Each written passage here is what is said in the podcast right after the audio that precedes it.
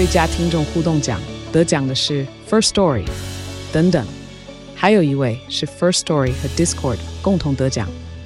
First Story 最新推出的 Discord 整合功能，是为听众管理新标杆，将拥有会员资格的听众自动加入 Discord 群组。这不仅减少创作者的负担，也为听众带来丰富的互动体验，获得全台 Podcaster 一致肯定。体验这个惊人的功能，立刻点击叙述栏连接，让你与听众互动更上层楼。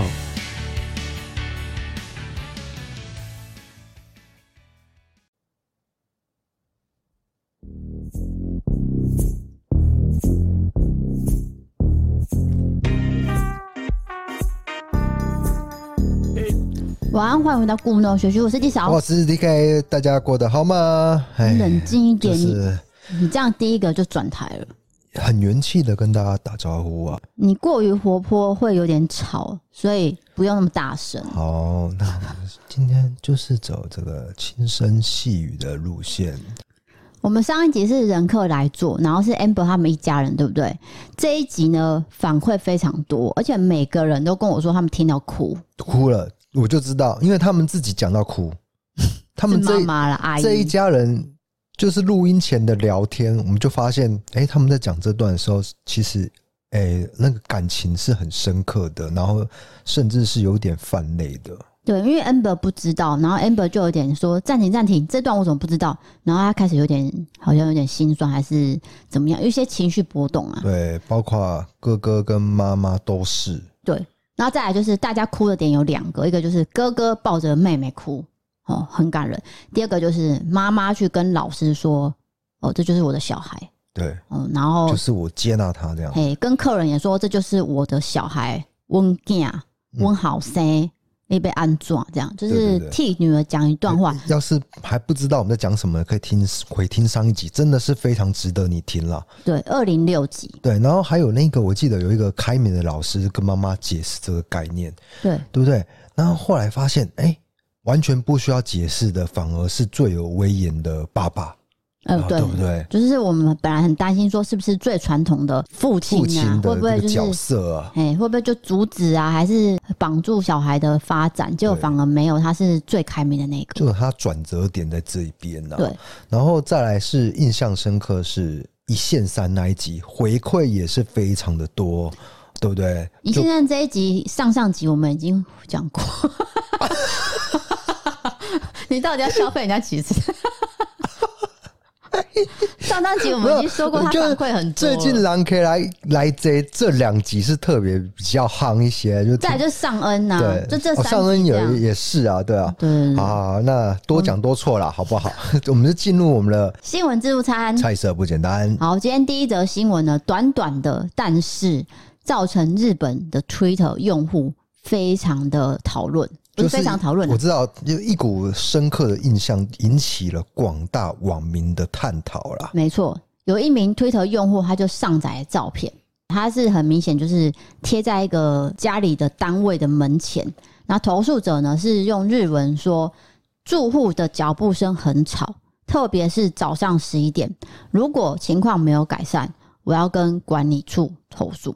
好啊，就有楼主的该单位的住户，其实在今年八月早就已经搬走了，至今到九月根本没有人居住，所以这个单位是空无一人的，哪来的脚步声呢？哦，所以大家就开始讨论了，到底听到是什么？对，是灵异状况，还是说真的有人在走路？有有有，对不对？因为有一种就是我寄居，这叫寄居蟹。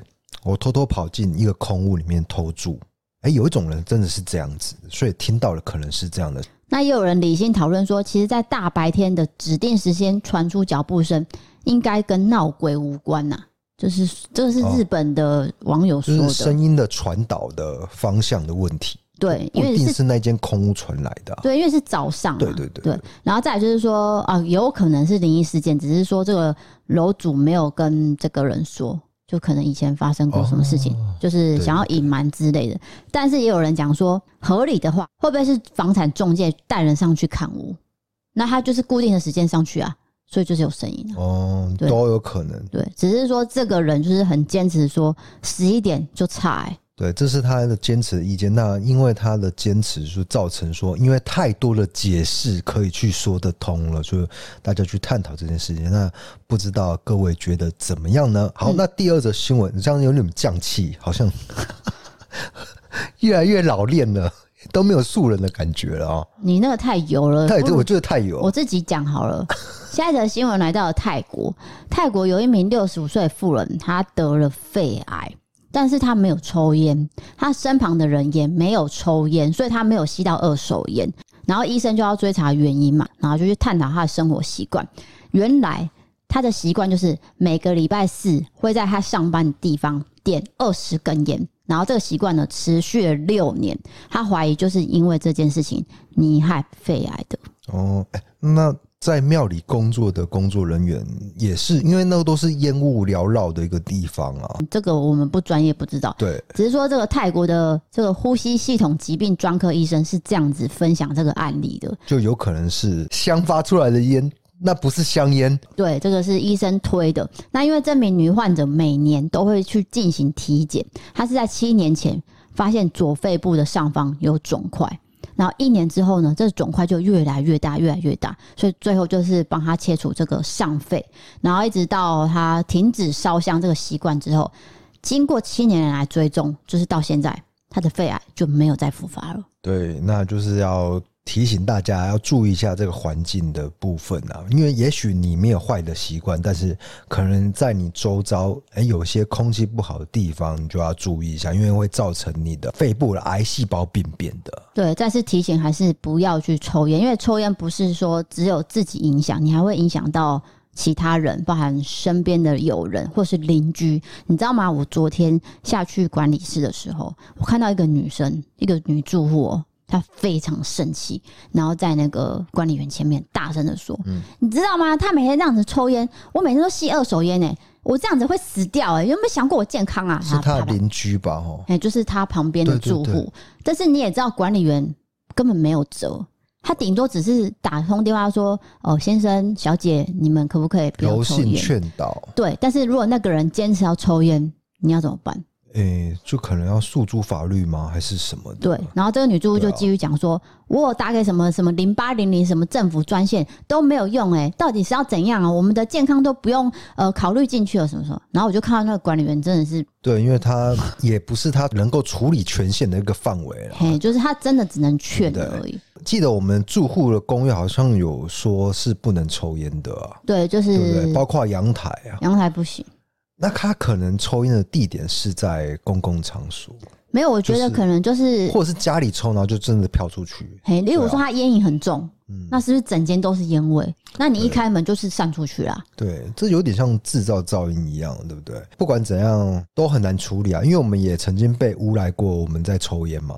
结果是我们的对面是租屋的那一户偷的，他跑去安全安全梯抽烟，结果我们楼下那就误会说是我们。哎，这个是邻居相处之道了，对不对？因为安全梯没有那个监视器，嗯，那他就是一口咬定说：“哦，你们搬过来才有烟味。”对啊，所以就是你们这样，保全啊也跟我讲说，哎，你没有假婚呐？嗯，那我当然是百口莫辩啊。这一段我可能有讲过了，嗯，啊，总之就是因为我知道我没有做，最后这个事件也不了了之。那后来才发现，其实保全有抓到人，就是我们刚刚说的，是我们住户对面抽的，但是保全也没有跟我道歉，我诬赖那个人。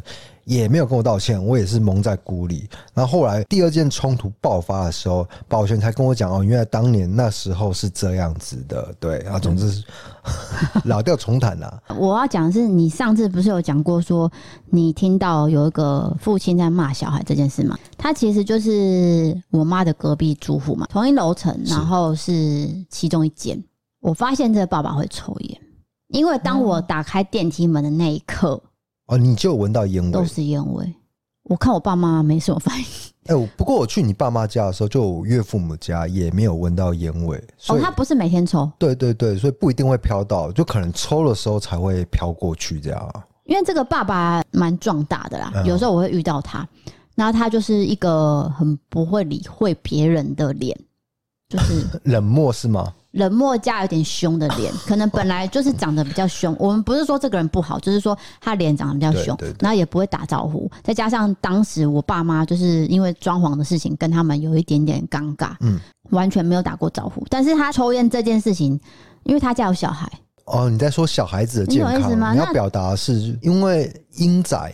英娜啦，英娜要承受二手烟的威力，真的是比较难哦、喔。我跟你讲，她是搬来这边才怀孕生小孩这一系列的完成，所以她还抽烟，我就觉得说不是那么好了。哎、欸，有些好爸爸是真的会为了小孩子，李罗。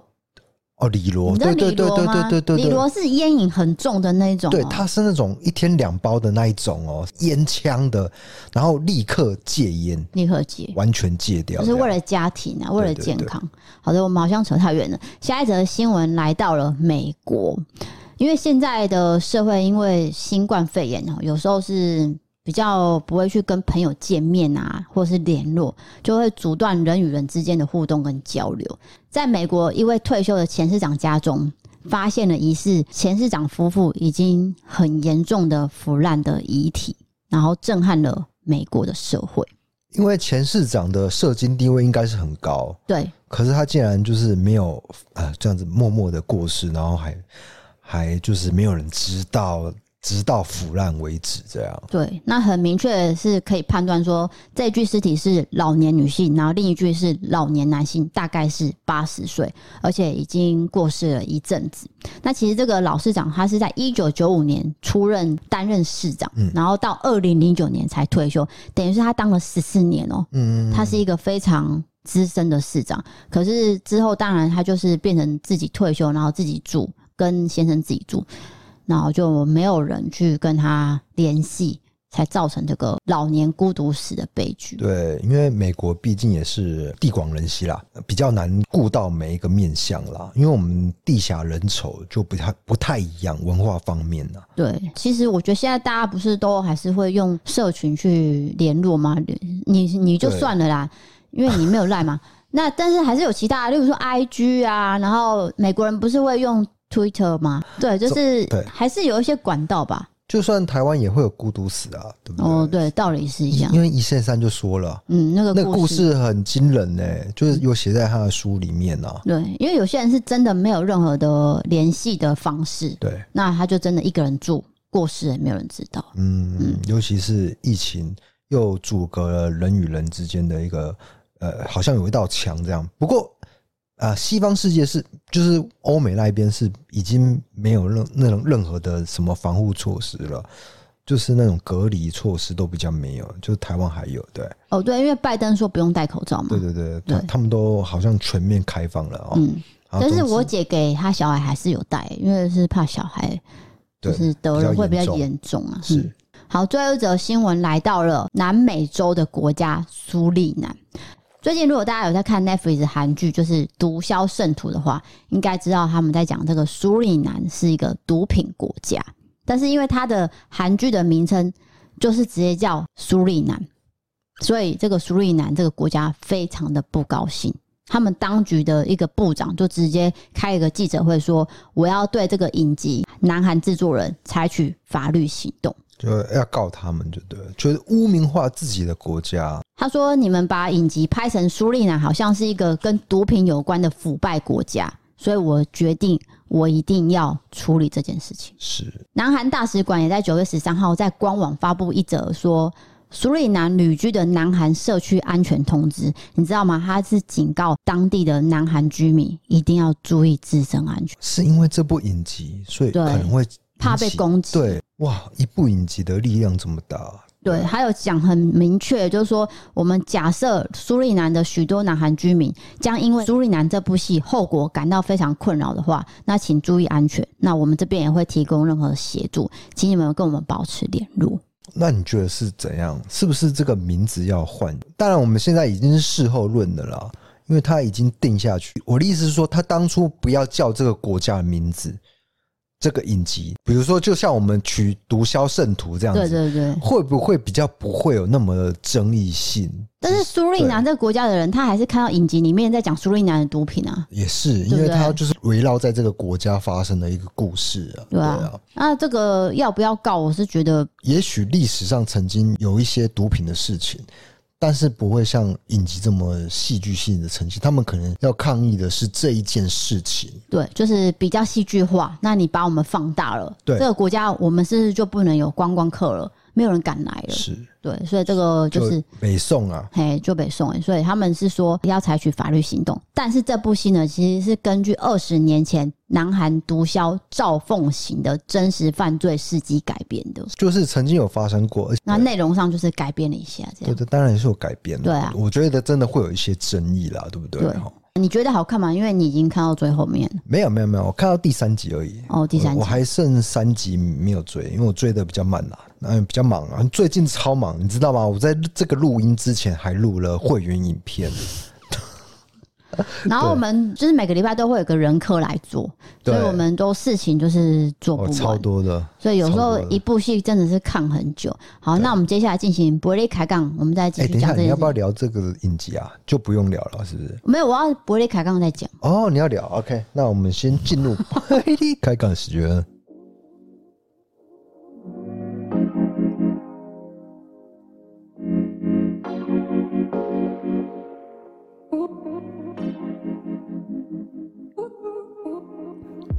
老实说，这《毒枭圣徒》我也才看一集而已。我会看的原因其实是里面有个演员叫刘演锡，就是他之前是演《机智医生》的。我个人觉得张震的这个打扮造型哦，看起来是真的就派，因为他在里面算是反派嘛，蛮反派的，而且。杀人不眨眼，还不错啦。但是因为我们真的没有时间，就是完整一气呵成把它看完，造成说我现在不知道剧情演到哪里。哦，这样，因为我是蛮喜欢看那种传记类的，嗯，就是讲这个人他是怎么过去的，就过来。他有讲到很多的一些生意上的，为了利益，我可以不择手段。那因为南韩以前他在发展中的阶段的时候，所以这个男主角呢，就为了赚钱，冒很大的风险跑到了这个国家，就想了很多的赚钱的方式，因此引发了一连串的事情。那我觉得就是利益上真的是很重要，就是你跟别人相处不是建立在就是那种友谊呀，你知道吗？要不要接话呢？因为他第一集也是找他以前的同学嘛。那他同学不是就建议他嘛？其实他也是有一点相信说，我们当时的友谊是很单纯的，所以他才愿意过去苏丽南啊。那我这边讲一下，就是苏丽南那个男主角，他那个太太叫邱瓷炫，他本名叫邱瓷炫。他在二零零四年的时候跟彭于晏演《恋香》，我不知道各位有没有看过？当年那个《恋香》之红，之红，回答。因为你丢这个话题，我就接不到了。哎、欸，你有没有想过这件事情？我，我没有看过《恋香》啊，因为他是台湾的偶像剧，但是他请一个南韩的演员来演这部戏。哎，对，因为当时的韩剧慢慢红了，对，已经开始在国际上开始传到我们台湾了，所以算是一个先驱，就请南韩的演员。再加上这一位女演员是会中文哦，她是直接过来拍中文的。就是影剧啊，是是，对，我个人是觉得蛮佩服他的。毒枭圣徒就聊到这边，就我觉得大家都可以看看，可以看看了。那我们上礼拜其实有一个 IG 的企划，就是颜尼斯的防晒喷雾，我们想要邀请一位留言的朋友来到我们家里面。来喷这个防晒，但不可能只喷防晒嘛。没有，主要是聊天。对，然后参观一下我们工作室，这样。就是逼人家参观我们家。其实他没有兴趣，但是我们也要叫他看完这样。就随机抽了一个，那我也不知道他住哪边。老实说，我真的不认识他。结果我就问他说：“哎，你住哪边？会不会是台北？不方便的话也没有关系。”他说：“哦，没有，我就是住台南市而已。”我说：“哦，那也太刚好了吧？好，那我们就约时间。”这女生呢，看起来非常清秀，很像是大学生。其实她正职工作就是牙医助理，但是她看起来是一个很冷静的女生，就是讲话都是很稳重。对，你听懂为什么？就是超龄的表现。我觉得她比我还成熟，大她整整十岁。可是他讲话的那种方式跟态度都很沉稳、沉着啦，沉着。他会听你说你要讲什么，接下来他就会回应你这样子。对对对对，然后不是活泼型的，因为他也算是有点人群恐惧，所以他讲话都是慢慢的，但是很清楚。对，工作上啊什么，我们就跟他聊一下，我们至少聊了三个小时。对、啊，那他自己也是一个很怕尴尬的人，我就说，哎、欸，等一下要合照哦，是那种合照哦，自拍的那种。他就说啊，我真的很担心那种。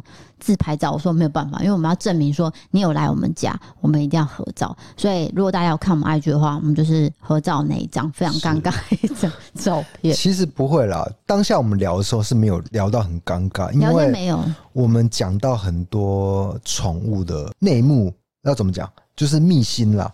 这女生之前是在有关宠物沙龙工作的，那她朋友也是，所以他们知道了一些事情。然后这件事情跟我们家以前的虎皮有点关系。对，就是套得起来。那后来我们就一切都明了了，原来就是那个地方真的不太好，这样。对，那我又回去问了我爸妈。就是这样，确实是这样，就是一而再再三的证实。那也不止小毛来过来讲，对，他叫小毛。呃，我们之前也听过了动物医生的一些传言，因为没有实质上的指控跟证据，然后这个可能也要跑法院，所以我们没办法讲。这比较敏感啊，对，很敏感。就是建议大家说，你们为了宠物好，还是去找一些可能比较多人去，然后有好口碑的一些动物医院。我要怎么讲？例如说，我今天带我的小茉莉去看诊好了，医生就在我的旁边做给我看。对，那我就很确定说，我的小茉莉现在在进行什么诊疗。我先讲了，就是如果他巧立名目立了很多就是要跟你收钱的项目，这个医生就不会是一个好医生。那第二个就是我刚刚讲的，他会在你面前诊疗，而不是说，哎，你把猫咪留在这边，晚点再来接。你是不是看不到你的猫在干嘛？确实是，这是一个重点哦。你不要以为说啊，因为医生很忙，所以他等一下再来处理。我觉得没有那么……对，嗯、我们就要讲的很委婉呐。嗯，就是这样。对，如果大家有养毛小孩，还是建议大家多去对，要要多去比较，要要慎选医院这件事情。那我们就进行到网友投稿的部分。这个第一则呢，就是微微灵异，但是你还是选了，表示他还是有讲的必要性。因为他有个很特别的地方，这位女生叫做 Dory，她写说：“DKD 嫂，你们好。因为这件事情发生，影响我了很多。在以前我们家还没有加盖三楼的时候，我们都没有自己的房间。我和弟弟跟爸爸妈妈都是一起睡在同一间房间。这个房间的格局非常简单，中间只有一张大床。那床的右侧是一整排的衣柜，门片是黑色的亮面，左边是梳妆台，还有一整排的矮柜。有一天呢。”就发生在某个晚上，因为我和弟弟是睡在爸爸妈妈的中间。那天他们都已经睡很熟了，我不知道为什么就是睡不着，一路翻到十二点。但是因为睡不着缘故，我就张开眼睛东看西看，东看西看。我们的房间是有开暖黄灯的小夜灯，亮度是可以照满整个房间，所以不算是很暗。我就从矮柜那个方向一路看看看看，看到衣柜的那个方向的时候，我清清楚楚看到一个人。就在衣柜的门片上，他看着我，而且他是绿色的。因为我太惊吓了，我就把妈妈的枕头一脚拿起来遮住我的眼睛，再也没有把枕头拿下来。就这样，我也睡着了。因为我跟我爸妈感情很好，我们就没有特别去讲这件事。但是这件事情也影响到我现在是不敢一个人待在爸妈的房间，只要没有人进去里面，我就不会进去。然后现在有时候看到一整排的衣柜，我也会觉得很恐惧。让我小时候留下一个很深刻印象跟阴影。我是最近听的音乐听到很乏味，随手点了故弄玄虚来听，没有想到很对味。希望你们可以继续经营，谢谢你们让我工作时间不无聊。好，感谢。我觉得这故事他写得非常的详细，他的描述、他的用词，然后他的文笔。相当的高明，我就是我觉得这件事情在他的心中是留下一个不可磨灭的印象，所以我觉得真实程度偏高。虽然他的惊吓程度可能大概就像你说的，大概只有四五分而已，因为大家就是看到一个绿色的人嘛。嗯，不过我觉得他之所以能够留下这么深刻的印象，就是因为他确确实实看到一个鬼。而且是绿色的，对，我不知道怎么讲，因为他说他是暖黄色的灯对下看到，也许颜色上面会有一些变化吧。对，对对，然后再就是一排衣柜，那个门片是有点反光的嘛，嗯，等于说你可以照到可能一点点自己的脸，但是它出现的是一个绿色的人，对，所以你就会觉得说，呃，这个绝对不会是人嘛，嗯、绝对是。不干净的东西还是怎么样？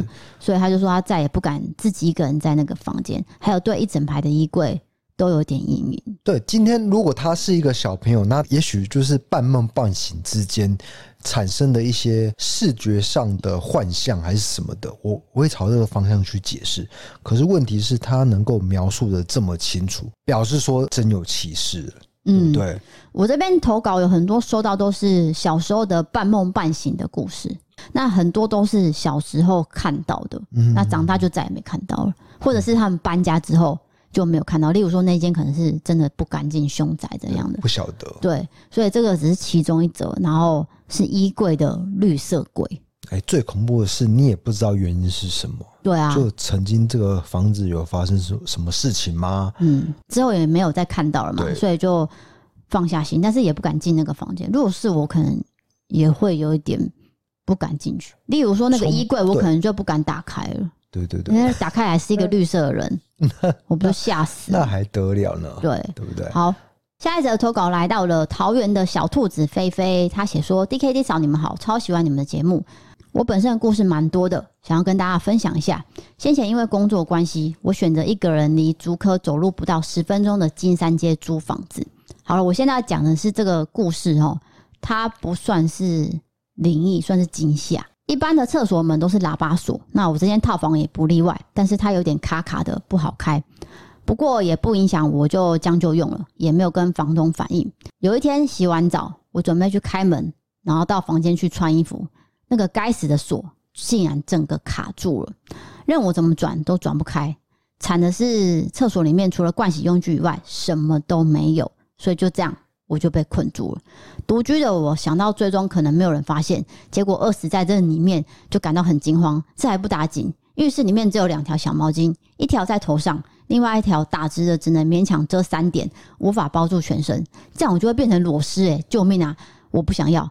好，我就一直想，一直想，我就开始拍打厕所的门，想要制造一些动静，看邻居会不会发现。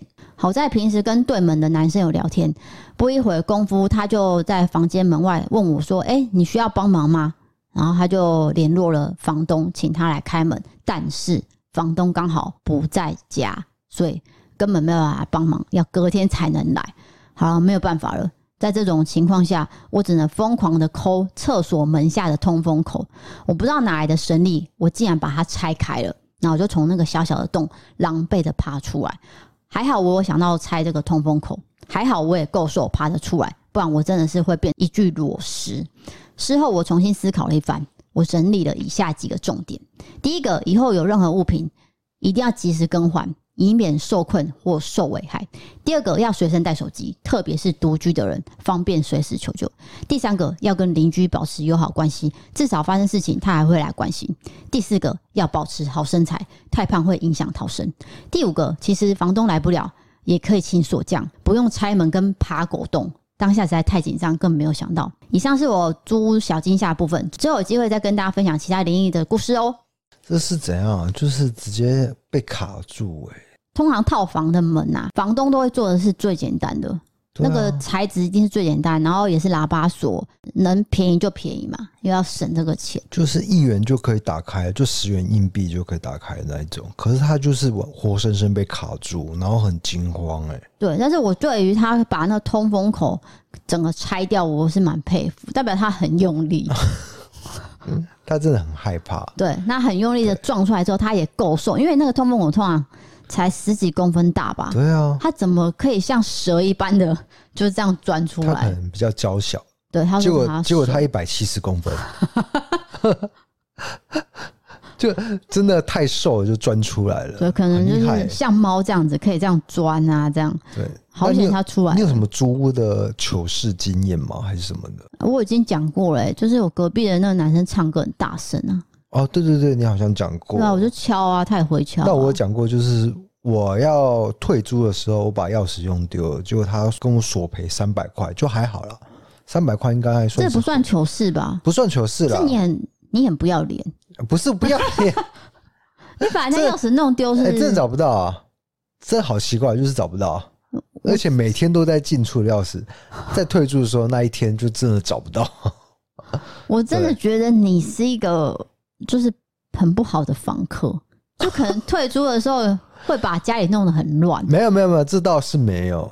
对，你自己打扫不可能。没有啊，乱归乱，但是就是把所有的东西、垃圾都丢掉，都塞在这个 一个垃圾袋里面。啪一声就把它丢掉，然后也没有整理，就对。有有有回收的，有回收，该回收还是要回收的。因为你感觉就是一个啊什么哦，然后就房东可能拿你没辙这样。那个下节目之后再跟你讲一些比较细节的东西，因为这边是没办法讲的。对，讲到这个就是说，上一集 Amber 不是说有一个故事不能讲吗？是。就很多人来问我到底是什么故事，但是我就是不能讲。啊，那等一下，该不会也会有人来问你说，DK 之后又讲了什么事情？跟你对，反正 Amber 的故事是不能讲啦。对，有一些真的是没办法在公开的场合讲，对不对？讲了以后会录音存证啊，还是什么的？对啊，对，就不太方便。那你们也不要问我说，等一下 DK 会讲什么，因为他等下可能就晕倒了，所以。他可能也不会讲话，对，我我会昏睡。下一则投稿，这位朋友叫做哈鲁，她是来自东京的女生。那她想要分享的是弟弟的经验。她说听到一线三分享自己大学时候见义勇为的经验，让我想到我弟弟也有个类似的。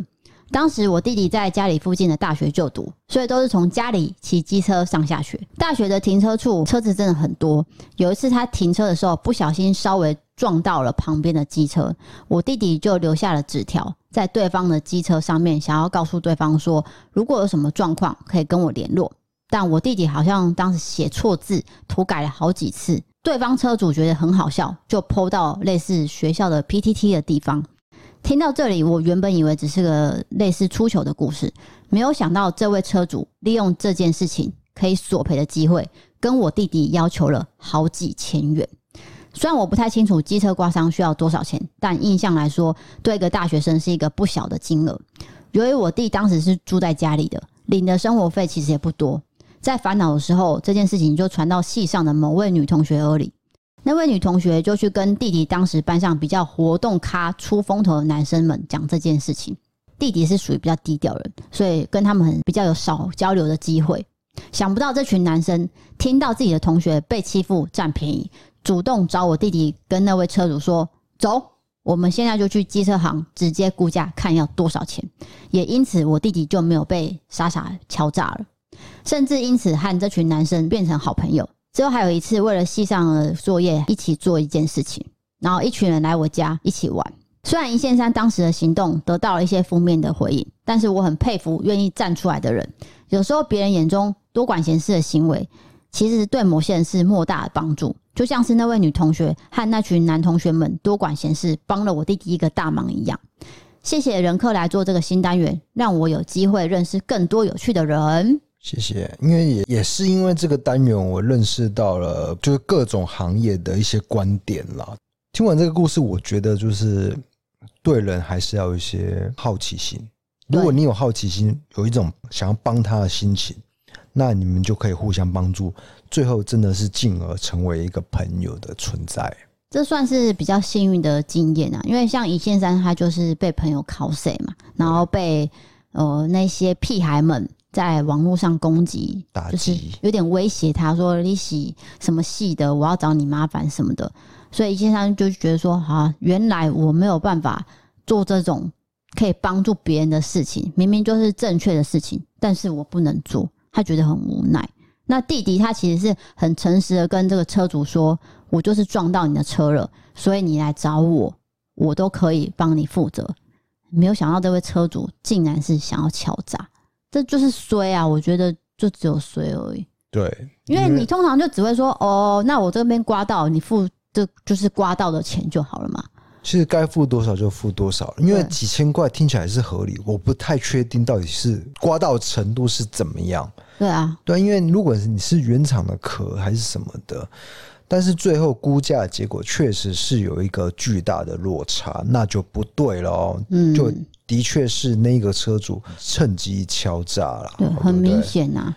那好险，就是有这些朋友，因为我觉得弟弟听起来是比较内向性格嘛，有一群外向性格的同学愿意帮他的话，这件事情可能就会被关注到，然后就慢慢的解决他。确实是。对，好，下一则投稿非常的短，就是说这是一个桃园男生，他叫做 Andy。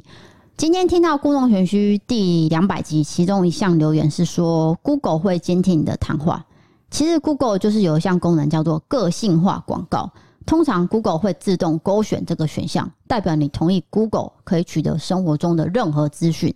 如果你不想被监听，你可以把这个选项取消。哦，好，那就是提供给大家。那我也证实了，就是 Google 的确会自动帮你选择。对，也许你用语音的时候，它就在听了，它就知道你的选项是什么了啊。毕竟它还是要收集这些数据才能做广告啊，去帮广告主分析啊，怎么样的。所以他们有他们的工作需求，所以就直接帮你打勾。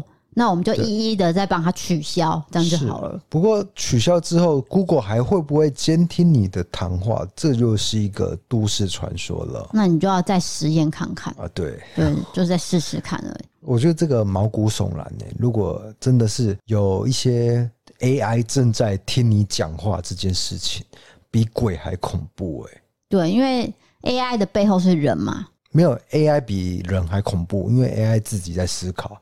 我觉得这是一个、哦、对，就是科技开始在成长，但是我们会不会被科技吞噬这件事情呢？对，还蛮无聊的哦。还有隐私这件事啊，对对对，我我有时候会多想了。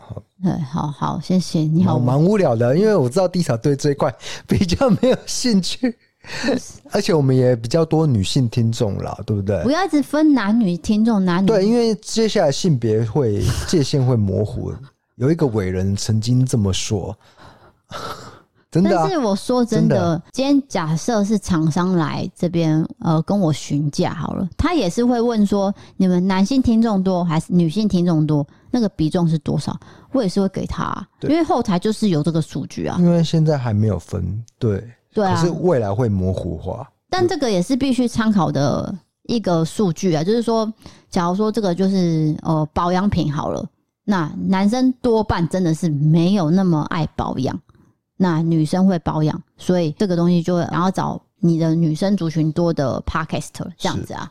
对，你说的没有错，不过我觉得这个就是未来男生保养的趋势会提高。那你觉得你会保养吗？呃。因为我已经是老一辈的人，我我说的是未来，你懂吗？哦，比如说九年级生、十年级生、十一年级生，他们的男生是会保养的，懂吗？他们就是非常注重，就是你会没有一个界限存在。等一下，十一年级生现在是一岁，哎，对啊，就是现在一岁的人以后会保养，到三十岁的男生，哦，他们是会保养的。不会像我们这样子这么直男，恶心没有没有到恶心了，就是比较臭一些。你是比较恶心，对了，啊，也的确臭，臭死了，真的很臭，对，真的臭，没有啦，不要乱讲啊，帮我说一下话，我没有没有很臭，对不对？流汗真的很臭。没有，没有流汗。不流汗的时候啊，没有，是正常啊。我知道了，那有时候真的是节目效果，就是他们讲说什么流汗臭啊，没有，但是但事实上是没有的啊。我知道了，它只有一个时候没有味道，睡觉的时候。你你是半夜爬起来闻我是不是？没有，你有时候是先睡啊，然后我再睡，对不对？然后我都会闻一下，嗯嗯嗯，没有味道，OK。哎，你还真的有闻我。我学猫咪啊！你也蛮变态的。我学猫咪，小茉莉在闻的时候，我就跟着去闻。真是它闻到你那一个地方，就佛莱明。佛莱明反应，养猫才知道佛莱明反应的。对啊，就是一个味道可能非常的恶劣。不，不是恶劣，就是他觉得这个味道是奇怪，嘴巴就会张很开这样。有一次我看到小茉莉整个下巴是掉下来，对，就 佛莱明反应。这是养猫一大乐趣，那你就会了解说它到底闻到什么样的味道，然后你就跑去闻。但是有时候你闻不出来，闻不出来，就是只有猫才知道对的味道。但是有一次我看到我们家阿肥，他就是在闻一个地方佛莱明，然后我就看了一下，那是他自己割丢赛赫伯，他自己闻自己的赛佛莱明。我不知道大家有没有在吃饭，但是很抱歉，我要讲一件事情，就蛮还蛮好笑的。对，有一次我们发现，就地板上有一坨大便，就是谁大的？我们一定会想了解嘛，到底是哪一只猫？对，哪一只猫？是小茉莉还是阿布？到底是谁给我上的？结果好巧不巧，我们有装设了监视器，然后那个监视器就是说，在这个地方。在这个时间点有活动的话，它会呈现黄色的，所以我们就调，就是一直就一直找找找找找到了，就是阿布阿布上的。那为什么呢？因为他忘记剪断大便。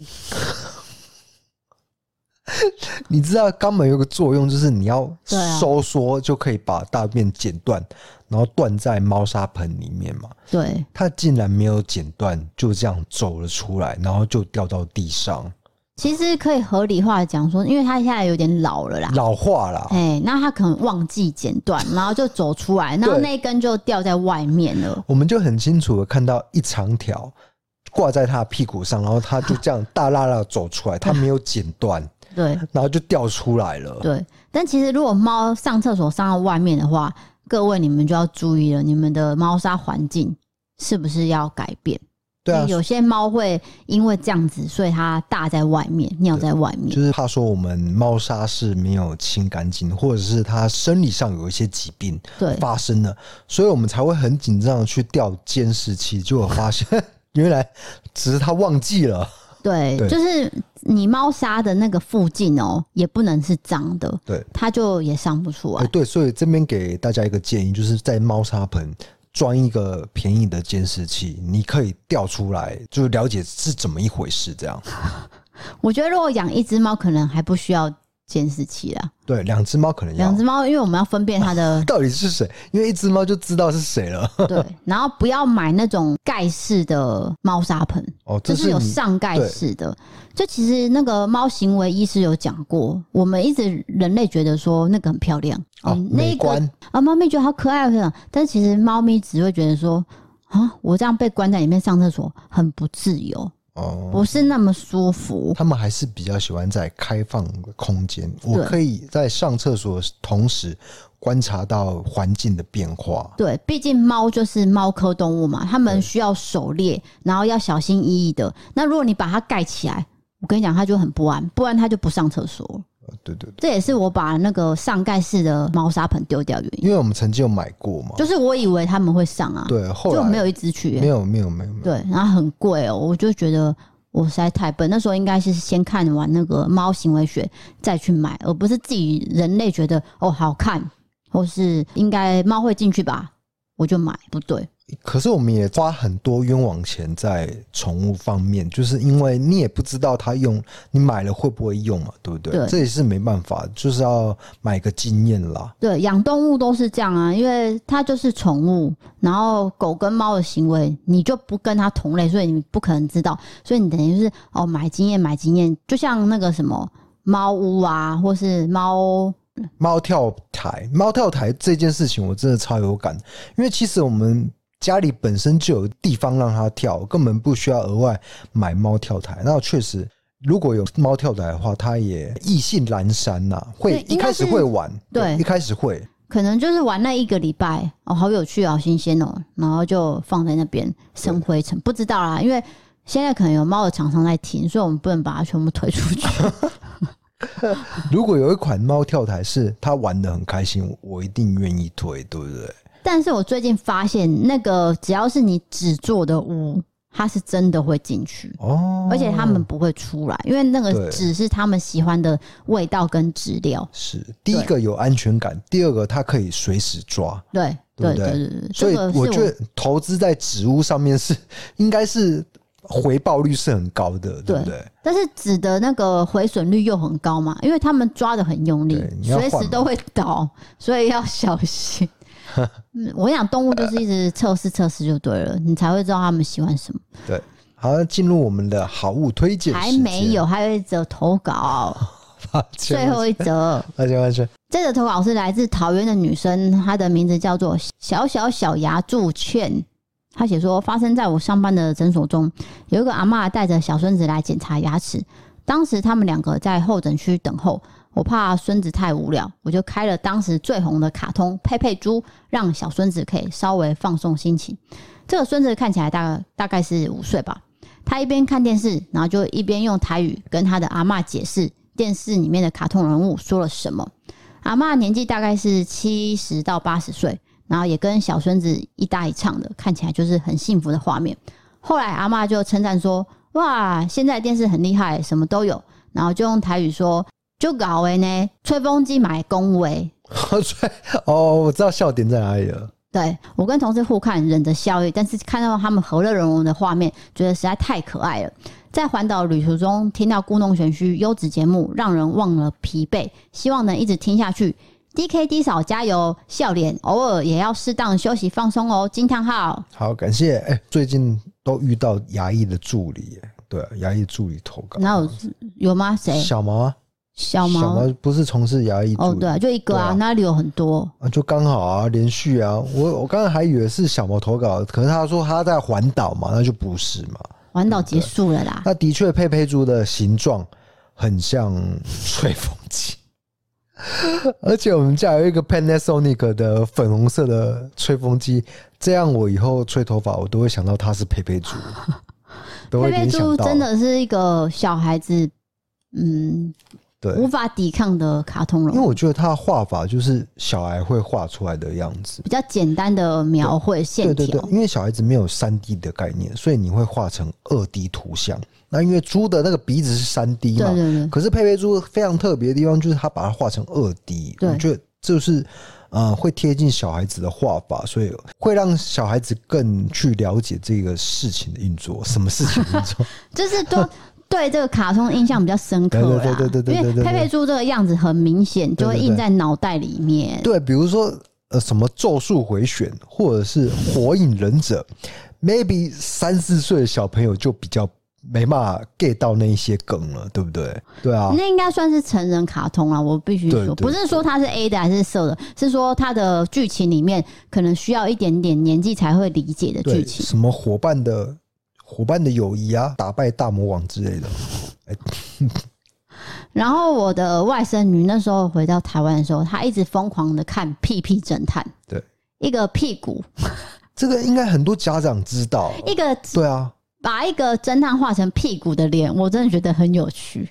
我们甚至买了一些书寄到纽约给，就是屁屁侦探，对啊，就是一个童书啦。对，然后它里面的剧情也是很简单，但是他会跟你讲说这个人是不好的，你要去救这个人。然后那个外甥女就看得很开心，哦哇，这样子很有趣的，可能可以分辨一些是非还是什么，教小孩这件事情哦、喔。对，然后再帮屁股。穿那个侦探衣，就其实蛮可爱的，大人看也会觉得很可爱。只是说那个剧情就是比较偏幼童啊，对啊，幼童。而且我觉得他不会把屁股拿来变成骂人的这件事情是很重要，而且是屁股其实是一个正义的角色，对，他不是一个骂人角色，或者是他是一个肮脏的部位。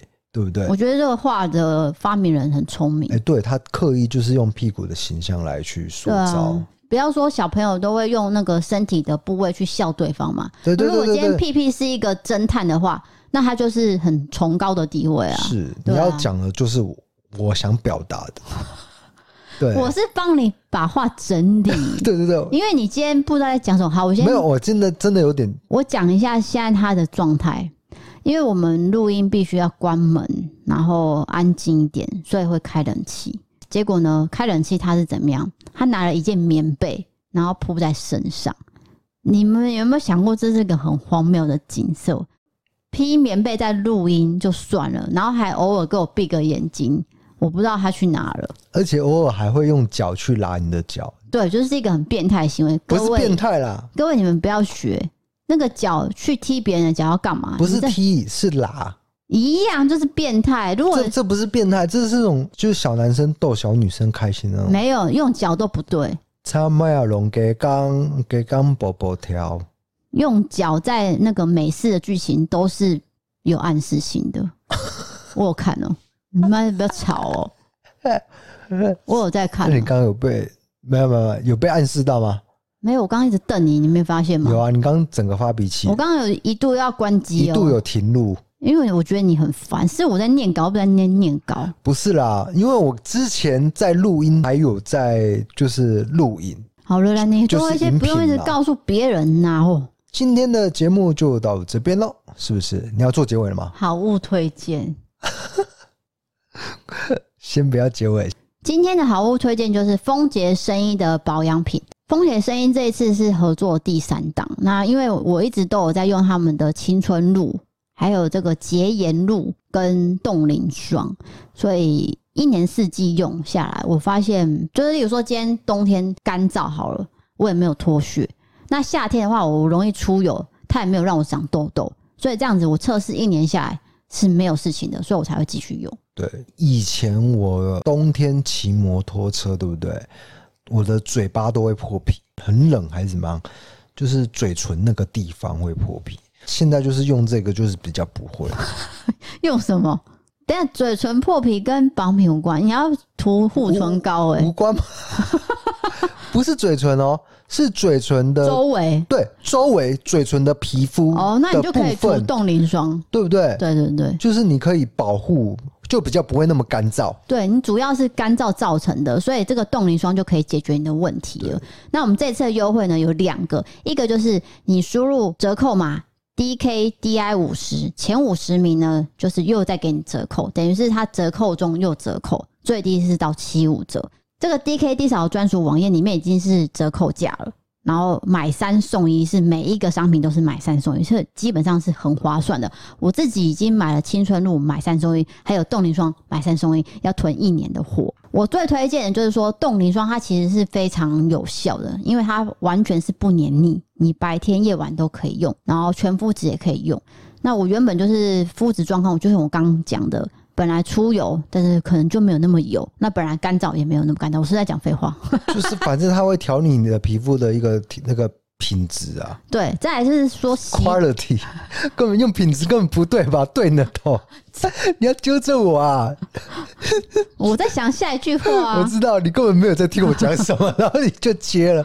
然后呢？然后呢？就是说我睡起来不会脸油油的啦，对，所以它就是真的是基础保湿有做好，所以你日常习惯把它做好的话，你皮肤就不会有太多的状况。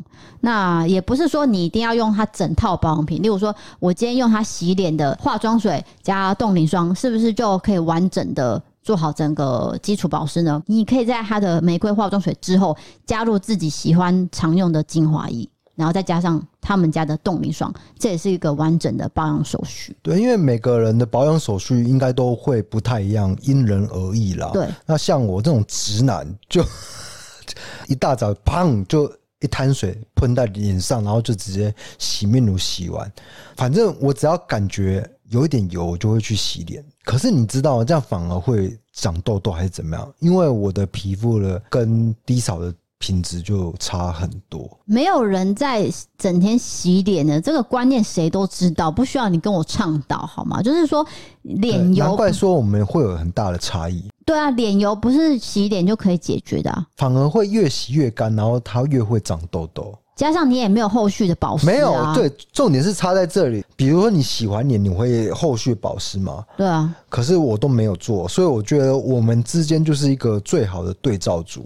对不对？各位一定要听我一件事情，就是早晚洗一次就可以了。而且洗完然后再接续一些保养的手续，要赶快接哦。对，不是说哦休息一下十分钟，看个电视，划个手机，不行。这个时候是保养最好时机。因为我必须说，你的年龄已经接近到某个阶段。我决定了，我这辈子不会露脸了。这样会有压力啦，哈，对不对？那那我收回这句话。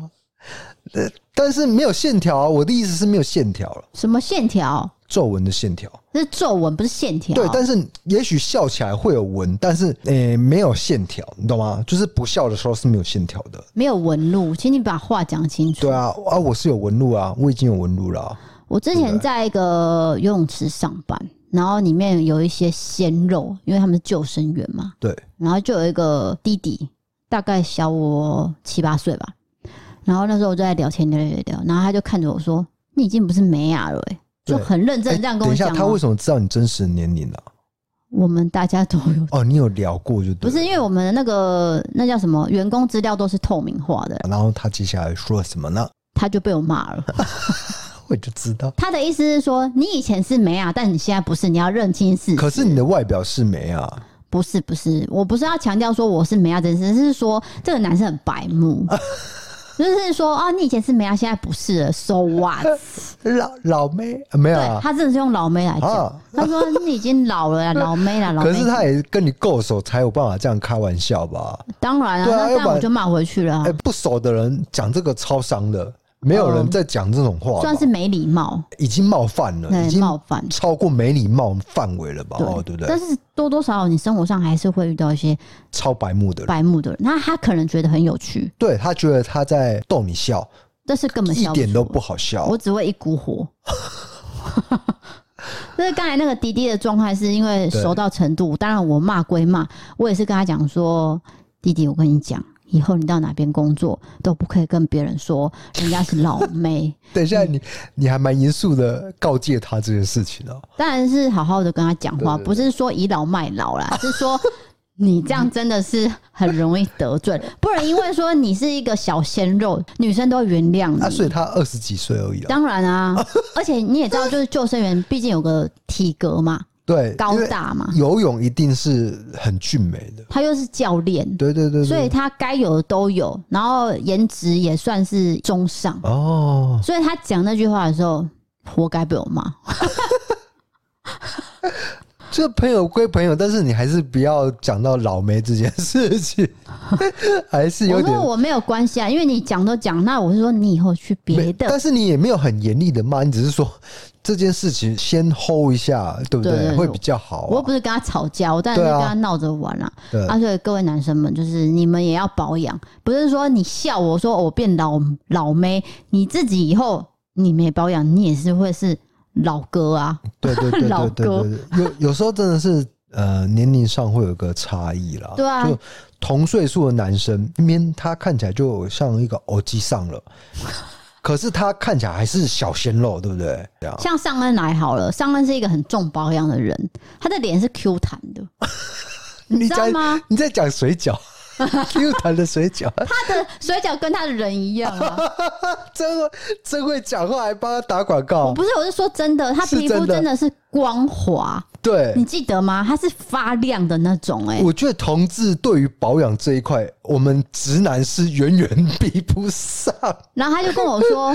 对啊，我不能接受我自己不好看或是丑的样子。他的标准很高，因为他加上他是处女座嘛，要求的真的要求很高。是，那我就说天哪，我好像远不及你，就就是我就有点内疚加惭愧，说好好，我知道了。没有，我觉得你谦虚了啦。因为我看你洗完澡也是涂涂抹抹，然后我就会问说，你现在在做什么步骤？然后你就会很不耐烦回答我：啊，你不要管呐，你就不要问那么多了。这段已经讲六次了，继续做你的，然后也没有回答的意思哦。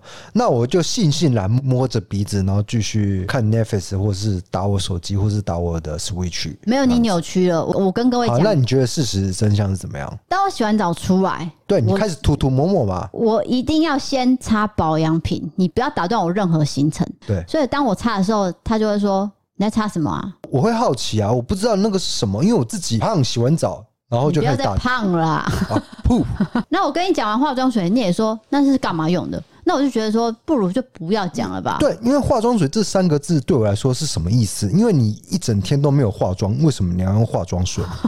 这个我们就是在科学上追求追求到底，实事求是嘛。所以我就懒得跟你讲，我就继续做我的事。然后呢，他就觉得说，为什么不回答他？你你越不讲，我越好奇。他就开始一些很幼稚的动作，例如说从背后拍你、打你、叫你、吓你，然后或者是出现在你照的镜子里面。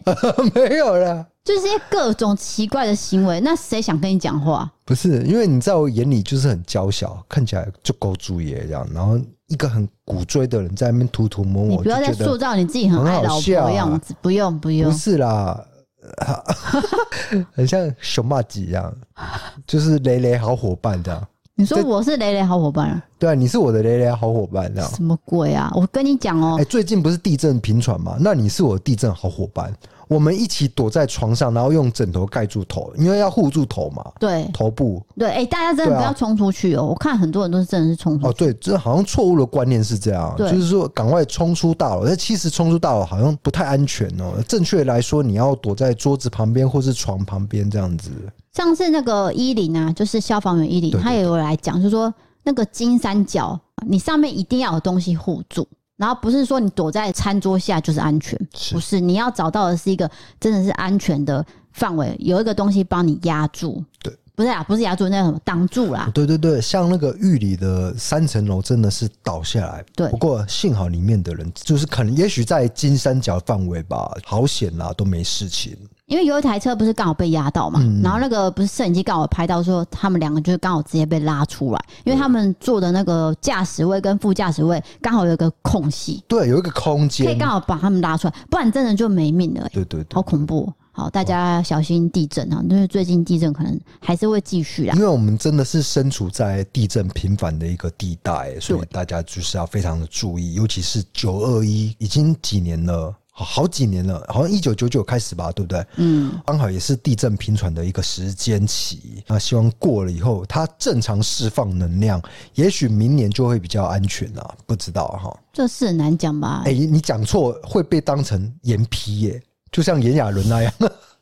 结果后来发现炎亚纶讲的是对的，事实证明下雨以后地震真的会频繁。对啊，这就是好超好笑。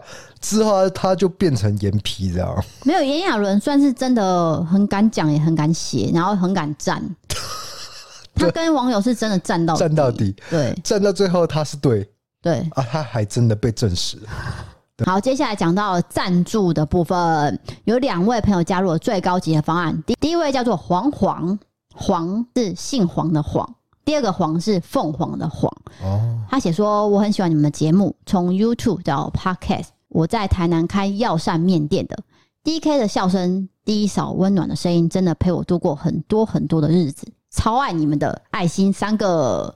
你应该直接留那个药膳面店的地址，让我们去消费一下。我跟各位讲，我很爱吃药膳面。对你，你很喜欢吃这一类食物，我发现。就例如说麻油鸡，对，有点补的感觉。所以上次双月来，我吃的你知道下下叫 双月每一个吃，吃完了，双月每一道汤哦、喔，都有什么药补什么补的，对对对对对，红枣什么巴拉巴，我喝的这样子。你很喜欢中药类的食品呢、欸？就是有一个特殊的味道，让我觉得很好喝。对，那这位黄黄，你加入我们的方案，你就让我们去吃你的面吧，因为我真的很想要吃药膳面。刚好低潮有很大的兴趣啦，很有很有，是非常有，我一定要吃到。十分、九分、八分，几分？什么意思？什么十分？啊，算了算了，我讲话已经颠三倒四了，我要去尿尿了。那你想去吃的程度，十分你会你十分就满分啊？就是要吃啊！超级爆想吃，就对了。我一定要吃到。所以希望黄黄告诉我你们的面店在哪边。是的，不要害羞。下一位网友叫做掉在地上的 QQ 蛋，他写说：“我想说的网友都帮我说完了，一时之间我也不知道该说什么好，只好说我很爱你们哦。”好，谢谢。这算是有点干话的感觉，就是，但是他最后有点出说，反正我就是爱你们啦，这样子。你说一个网友赞助你写干话哦？不是，不是。不是不是，我不是等一下马上退出方案。等一下等一下，你你先不要误会，我是说这算是一个高明的技巧，对不对？如果你要讲。就是在那边打圈子，然后实际上却没有讲出什么，这也算是一个说话的一个艺术跟技巧，对不对？我觉得你是越描越黑，劝你是不要再讲了。我讲到一半，发现自己讲讲的不错，就是讲的不对，这样子。你真的是没救了。好的，那下一，下一位赞助叫做芝芝琪琪，他写说：“嗨，D K D 嫂，你们好，我是之前在 I G 私讯过你们的人，就是一群同事买了好几次水饺，脑波很弱的那群人。笑脸，我们这次想要敲碗南回搞鬼案。”案，所以集资了一小笔钱来表达我们的心意。三个笑脸，哎、欸，这个案件有够难讲。我不是不讲，而是你要怎么讲的很浅白，让观众理解这件事情。因为各有各的立场，你知道吗？到现在是僵持不下。他到底有没有做？他到底是诈领保险金，还是他是被诬赖的、被无辜的？我觉得检察有检察的，就是检方有检方的立场，但是李家也有李家的看法。这我告拍者真的很难做。这复杂程度太高了，所以可能我要花很多时间慢慢做，真的，真的，真的很不好做。那你做这件事情，可能就不能做其他事情，嗯、所以我们还是要评估一下。对，反而其他的案件，我觉得没那么复杂，因为这个搞鬼案它是完全没有定论的。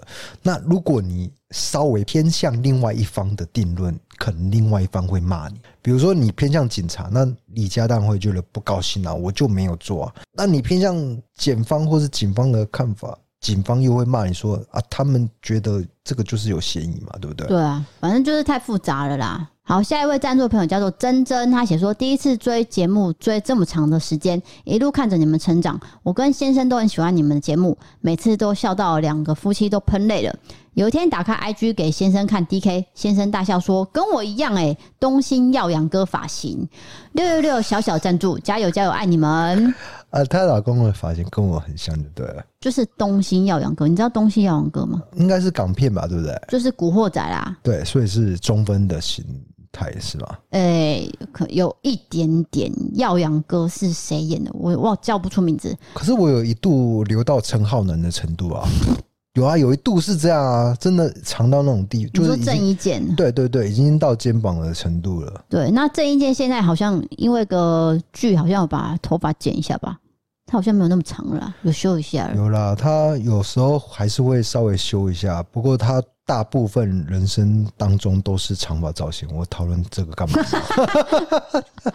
好了，那就是谢谢珍珍。下一位朋友叫做许亨，他写说：“我爱 DK，身为一个台南人，一定要支持一下。希望有一天可以巧遇 DK 来张合照。一个人的时候有故弄玄虚陪伴，真的很开心。继续支持你们，加油！PS DK 长发真的很帅啦啦啦啦啦啦！哎，这个稀有哦。”特别说爱 DK 这件事情哦，比较少见呢。通常都是爱 D 少，因为我们女性听众比较多了。大家这句话重复太多次，女性的观点你会呈现出很多嘛，对不对？那因为 DK 就是一个臭直男，但他就特别喜欢这样的一个长发的一个造型。谢谢谢谢谢谢谢。同事在台南这个都市应该不会多大了，对不对？其实台南不大，台南市区的来说，就是那些赤坎楼，然后你再过去就是安平嘛，对不对？我觉得应该还是遇得到啦，对不对？对，好，那我们最近因为人客来做单元，还是一直在排，排到了十月、十一月都有，所以呢，一样都会持续安插着在播出。是的，就是人客来做，然后新闻自助餐，然后案件，然后人客来做这样子。那有些人会觉得说，这些人客你们选的标准是什么？到底为什么他们可以上你的节目？我相信有很多人有这个疑问，你们的特色在哪？哦，我主要是懂意思吗？就是要呈现各行各业的一些观点，对不对？还有每个家庭不同的相处方式。就像上一集 Amber 这一家，有些人真的就是哭出来。为什么你会哭出来？因为你有感情嘛，你有感受嘛，你感受到这一家人给你的那个爱，你才会哭。对不对？可是有一些人，他也许真的是素人的身份，他讲话没有那么流畅，有一些什么赘词啊什么的，这个就要请大家多包容，因为我们真的想要让他的声音就是被这个世界听到。这样平常讲话是可以的，但是录音他可能很紧张，会紧张，他可能会结巴，然后会有很多赘词。对，那个我们都必须体谅，因为我们。不是什么新闻记者，也不是主播。对，我们录这么久才知道要慢慢戒掉赘词。更何况他是第一次录。对，所以大家的包容力，我觉得还是要再大一点，而不要再去攻击我们的任何一位来宾啊。对对对对，要攻击就冲着我来，也不要冲低嫂。啊，等一下，这样子讲话有点太直男了。就是、不要再直男直去了。对，你懂啊？就是说啊，好像很男性这样。我我没有啦，就是说真的要骂就骂我，因为。很多事情都是我规划的，不是他可以是我规划，但是搞砸的人是他。哎，对对对，搞砸的是我，因为他都是一个很奇奇怪的状态下在录音，所以他才会搞砸。可是如果我不笑的话，也没办法，我是是个笑容担当了。哈，因为你必须这个节目就是有一些嘻嘻哈哈的，就是 就类似这种无声的笑。哎，无声的笑我是因为 Parkes 刻意练出来的。我以前是哈哈哈哈哈，类似那种笑出声音。为了 Podcast 我练无声的笑，哎，对不对？辛苦你了哈、欸！真的，这是一个技能哦、喔。对，那今天节目就到这边，欢迎你投稿各种经验，请传授我们投稿专区。如果喜欢 Podcast 的话，追踪留言五星评论，或是到 MB3 App 上有各种方案。对，选案社会议题可以到 YouTube 搜寻一色档案订阅的影片。想要看我们的日常生活、吃饭、跳舞，还有商品的折扣笔记，可以追踪我们的 IG 哦。谢谢各位。然后我们这礼拜就是丰杰生医的保养品，可以点到我们的故农学区专属网页才有优惠。然后前五十名输入 DKDI 五零，又可以再享有九五折。所以这是折扣中的折扣，很大的折扣。打到骨折，好，那是以前好老气，对，以前卖药的时候。打到骨折，对对对，然后还有那个什么蛇护咬那个异响的那个，对了，异响。啊，抓底下嘎嘎嘎嘎来嘎去这样子。我只是要强调说，因为 折扣很多，大家不要错过。那你第一次用，你也可以买一罐就好。试试看自己的肤质哦，如果可以，对，嗯、你可以再续买，然后一次买三罐就会送一罐，这是很划算的啦。对，如果你真的是要清洁保养跟这个维护肤皮肤的品质，真的是非常重要，那就趁这个机会有在优惠啦。我是 DK，我是 D 嫂，我们下次见，拜拜。拜 Finally waking up inside a water, I can hear the noise of someone similar to you. I'm still a little tired, but I can try to muster up a kind of style that in a way would call room.